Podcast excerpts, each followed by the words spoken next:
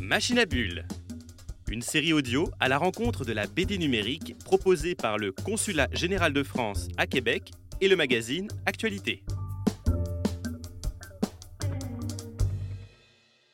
Bonjour à tous, aujourd'hui nous sommes avec Martine Sousse, directrice générale de la maison de production française Il était deux fois, qui s'intéresse en particulier à des projets de création en BD numérique, notamment un gros projet transmédia qui vient de terminer, qui s'appelle De plomb et de sang, euh, et qui lance un nouveau projet dans le cadre du programme Erasmus, un programme européen. Bonjour Martine, merci d'être avec nous aujourd'hui pour ce nouveau podcast Machine à Bulles. Est-ce que vous pouvez nous parler un petit peu de votre parcours et, de ce projet De plomb et de sang, ainsi que le, le nouveau Erasmus oui, bonjour Prune, avec plaisir. Euh, alors le projet dont nous sortons là est un projet, un projet européen donc qui a mobilisé quatre pays autour de la BD, euh, considérant que la BD était une voie d'expression qui allait toucher euh, les, en, ce qui nous concerne les 12-25 ans sur des problématiques de résistance aux extrêmes.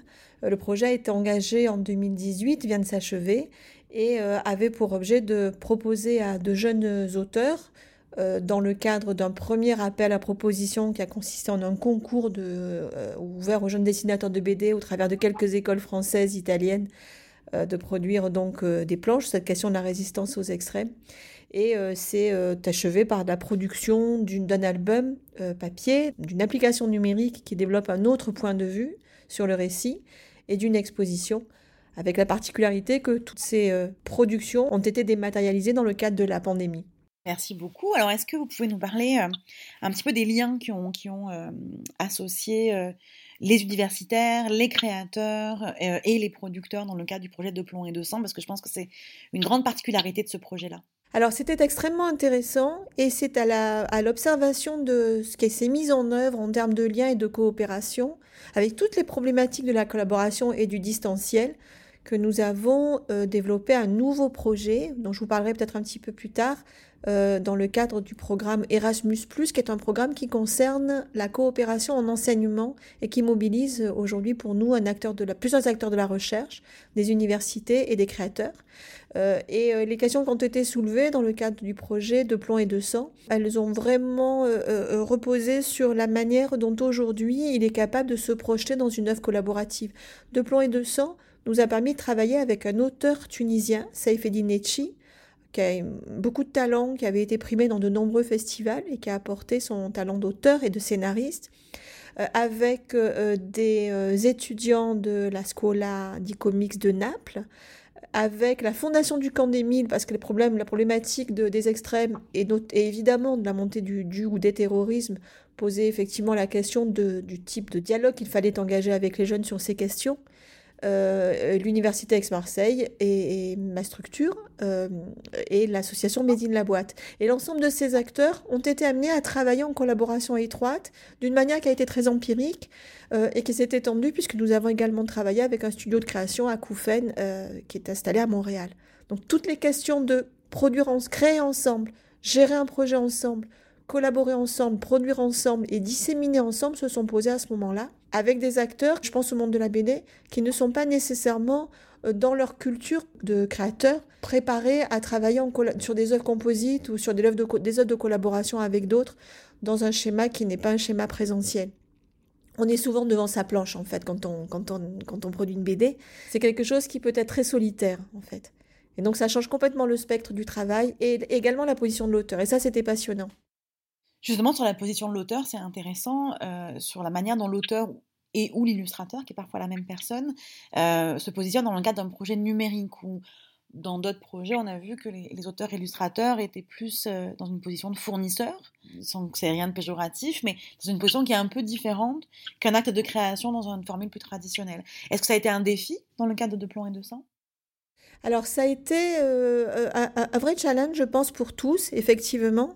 Nous avions choisi un auteur qui était intéressé par le numérique, qui travaillait, Safe euh, travaille déjà sur tablette euh, depuis toujours, je pense. il avait créé un blog, le blog Soubia. C'est quelqu'un qui est inscrit dans cette culture du numérique. Mais pour autant, il travaille sur, sur, sur, tablette pour dessiner ses planches, mais il n'avait pas produit pour une œuvre interactive.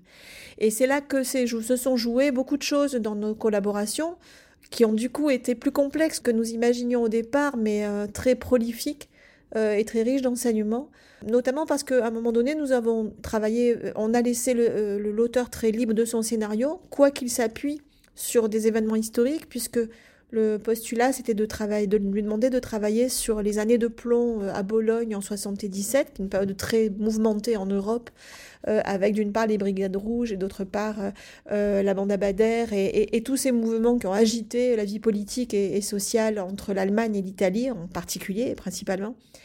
donc on lui a fourni beaucoup de documentation pour l'album papier. Et ensuite il a fallu non pas adapter parce que c'est une deuxième œuvre, il a fallu réimaginer, rescénariser l'application numérique qui raconte autrement l'histoire, d'un point de vue plus intime, l'histoire de deux protagonistes euh, qui sont propulsés dans cette période, mais qui vont euh, s'affronter sur la question de l'engagement et de la résistance. Et lorsqu'on a demandé à Safe de se projeter, alors il était, euh, il a une très grande, c'est quelqu'un qui a une très grande curiosité, une très grande force d'adaptation, et il a collaboré très vite avec le studio, le studio euh, et notamment, il a produit énormément de visuels qui ont été ensuite retexturés, modélisés par les équipes de développement, euh, l'architecte narratif d'Akoufen et nos, parties prenantes hein, qui ont travaillé également sur le projet depuis, depuis la France et au Canada. Euh, mais la question qui s'est posée, effectivement, elle a été de revisiter un peu pour lui une position d'auteur qui était maître de son récit, puisque Safe s'appuie sur une iconographie forte et, des, ressources euh, historiques, mais à, une très très grande liberté d'écriture. Dans le cadre d'applications interactives, ça posait d'autres questions qui étaient celui du confort du lecteur, euh, de la sonorisation, euh, des interactions et, du choix également des objets qui allaient être utilisés dans le cadre des écrans. je pense que ça a questionné beaucoup, ça nous a tous questionné beaucoup et on a été très attentif à respecter sa liberté d'auteur, mais à respecter aussi le use game, en gros, hein, le plaisir du lecteur qui allait se, se, se promener dans cette, dans cette application numérique, qu'il ait lu ou qu'il n'ait pas lu l'album par ailleurs. Ça, c'est intéressant effectivement parce que De Plomb et de Sang est un projet transmédia qui associe euh, un site web plus documentaire pour informer et outiller aussi les enseignants en histoire, mais également une BD papier et un pendant numérique. Le pendant numérique n'étant pas l'équivalent de la BD papier en numérique, mais vraiment une expérience euh, supplémentaire différente, permettant un autre point d'entrée dans l'œuvre. Comment est-ce que, en tant qu'auteur ou en tant que co-auteur avec d'autres d'autres créateurs, vous avez travaillé l'imbrication de ces différents éléments-là et en particulier l'articulation papier et numérique Alors ce sont évidemment deux scénarios différents qui doivent euh, créer des points d'ancrage, qui doivent proposer des points d'ancrage au lecteur. C'est-à-dire que quand nous avons travaillé sur ces deux scénarios, euh, et en particulier sur les scénarios numériques, où on, avait, euh, on était dans un écosystème plus large, euh, et en même temps sur un objet plus réduit, puisque le, récit était un récit qui se tenait dans le huis clos d'un appartement. Donc la narration devait être assez forte pour maintenir, pour engager un intérêt soutenu du lecteur. Les budgets que nous avons euh, mis en œuvre pour ce projet n'étaient pas euh, monstrueux, hein, ce n'était pas de l'ordre de, des budgets de production d'un jeu vidéo, donc il fallait aussi qu'on se tienne à, un niveau de qualité acceptable dans des conditions budgétaires qui étaient qui était moyenne, on va dire. Et, euh, la question qui s'est posée, effectivement, ça a été de, dire comment on peut faire collaborer ces deux récits, à quel moment ils se rencontrent. Donc c'est un principe, on a développé un, une écriture arborescente en permanence. On a imaginé nos deux scénarios, on a imaginé quels étaient les points de rapprochement, et on a testé de manière très agile, très itérative en permanence pour euh, vérifier que le lecteur ne se perdait. Quand je dis lecteur, je parle de l'internaute également. Hein le lecteur sur papier, le lecteur sur tablette ne se perdait pas et que le récit avait une cohérence, pouvait se répondre. Et ça, c'était absolument passionnant parce qu'on ne voulait pas que l'application soit euh, une fausse adaptation interactive ou, ou un, homothétique augmenté. On voulait vraiment qu'il y ait deux récits. Le projet tire à sa fin. Je sais que ça a été un processus de travail assez long. Est-ce qu'avec le recul, il y a des choses que vous feriez différemment sur ce projet-là, en termes de création ou en termes de structure de production? Ce qui nous a apporté et ce qui nous a manqué, c'est la, la, dématérialisation. Je pense qu'on a tous été très frustrés qu'il n'y ait pas de temps dans lequel on ait pu échanger, tester, regarder, discuter, se tromper avec les équipes euh, en réel. Ça, c'est compliqué parce que c'est d'abord une aventure collective. Et malgré tout, on était tous derrière nos écrans. Euh, moi, je suis en France avec le partenaire AMU, Aix-Marseille Université, avec la Fondation du Camp. Donc, on s'est vu évidemment. Quand on parlait avec les Tunisiens, et je pense à Safe, mais je pense aussi à l'éditeur euh, des éditions Apollonia qui a porté l'édition tunisienne du projet, on est allé le voir à Tunis. Euh, mais on n'a pas bossé avec lui autrement que par visio tout au long du projet. Et la même chose, évidemment, avec, avec nos partenaires au Canada, que j'ai rencontrés aussi, et j'ai eu cette chance-là.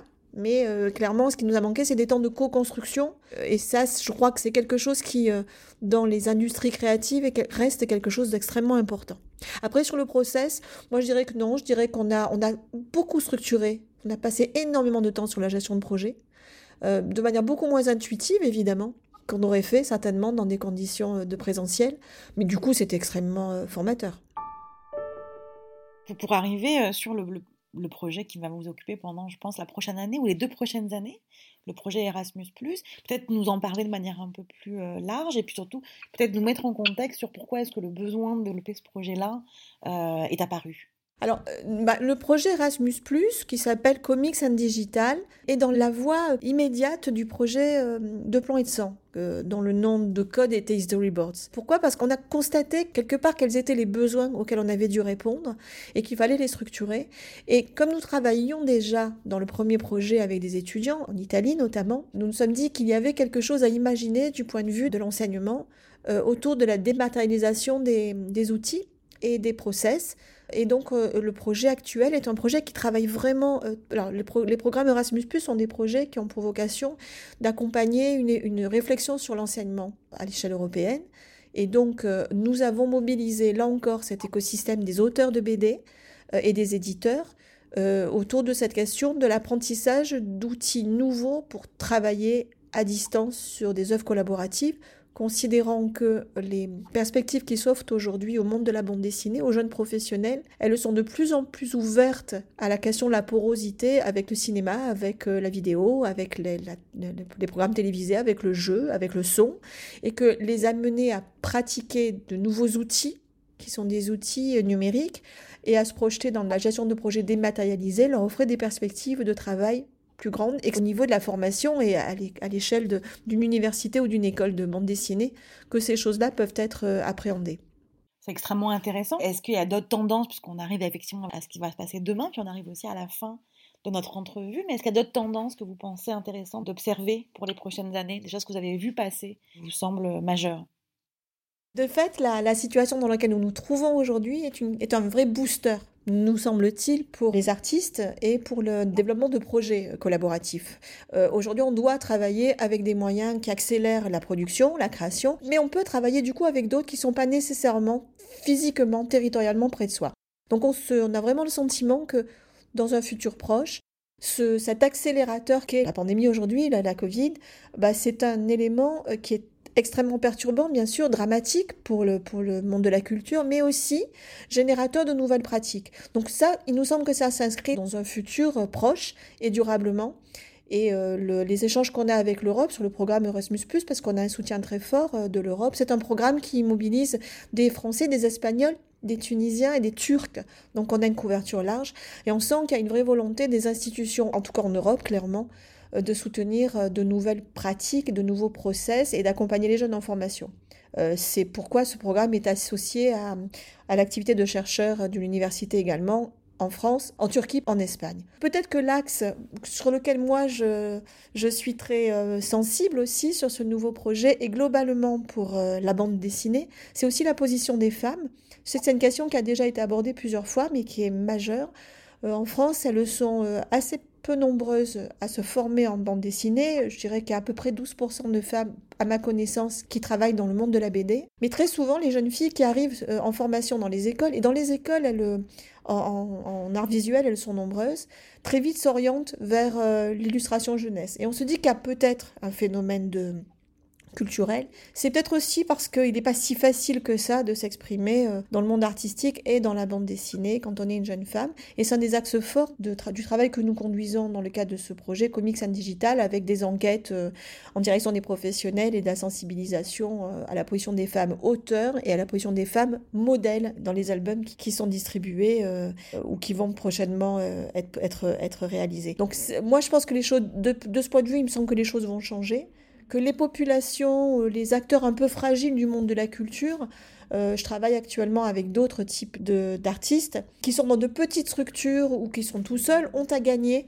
à ce que se modélise une nouvelle forme de collaboration, que le monde de l'édition, le monde du livre est en train de s'en rendre compte et, va, et va probablement changer de manière euh, assez majeure pour ouvrir la place à d'autres talents euh, qui auraient vocation à s'exprimer, y compris quand euh, ils se trouvent euh, dans des, sur des territoires un peu enclavés ou dans des positions un peu plus difficiles ou, ou face à, à, des résistances de genre.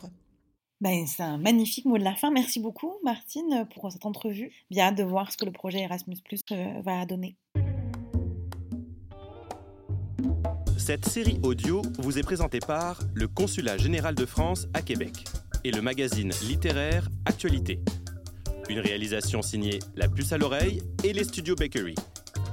Pour aller plus loin, l'exposition Machine à Bulles vous emmène à la rencontre de la BD numérique en partenariat avec l'Institut français.